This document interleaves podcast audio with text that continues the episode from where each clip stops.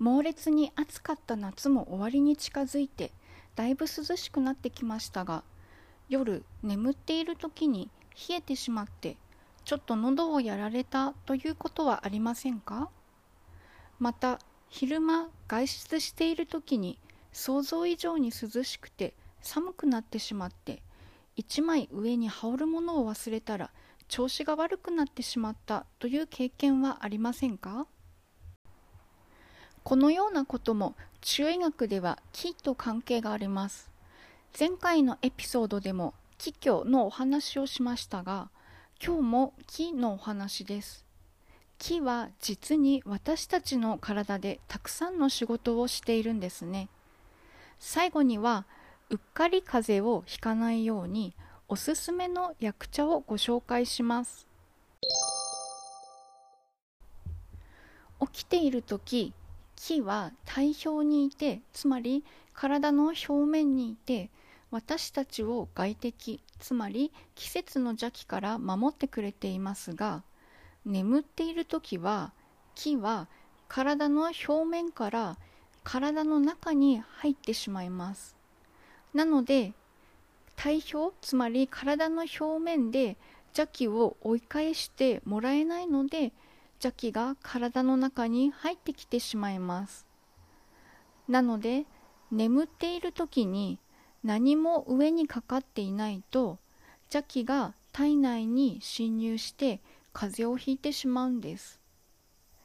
また気は皮膚表面だけでなく喉の粘膜にも普段はいて私たちを守ってくれています。そして寝ている時は同じように中に入ってしまうと考えます。なので朝起きたら喉がチクチクしてしまうということが起こってしまうと中医学では考えます。また入ってきてしまった「じゃ」と戦うのも「気」です。気が少ないとつまり気虚だと風がどんどん悪くなってしまいます。なのでタオルケットや毛布をきちんとかけて寒くないようにして寝るのが中学の視点から見てもとても大事です。また昼間でも薄着をしていると体調を崩すというのは気が不足しているからです。季節の邪気に侵入されないようにこれからの季節は意識して1枚多めに着るなどして暖かくしましょう。洋服が金の代わりになってくれます。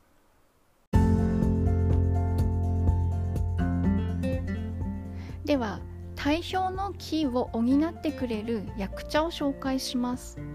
おすすめは扇です。扇茶です。ティースプーンに1杯ぐらいをお茶パックに入れて魔法瓶に熱湯とともに入れます。30分から1時間ぐらいしたら扇の入ったお茶パックを取り出して出来上がりです。扇だけだとあまり美味しくないというのが実際のところです。扇は豆かというだけあって扇茶は豆の味がします。なので私は体操つまり夏目を混ぜて飲んでいます。この時期に私は特に扇夏目茶を愛飲しています。ちなみに私は気虚なので。ちなみに夏目は血を補ってくれます。夏目は薬効がとても穏やかなので量を取りすぎなければどなたでも飲めるかと思います。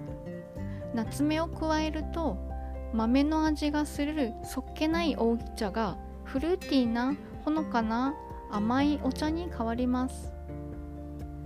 毎日養生しても体調を崩してしまう時はあります。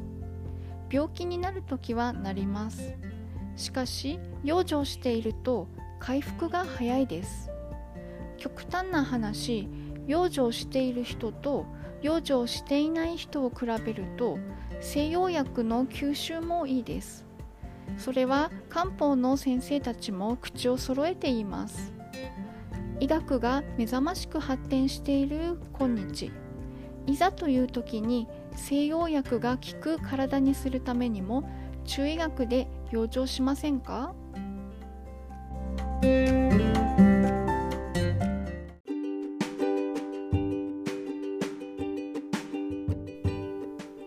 本日は聞いていただいてありがとうございました。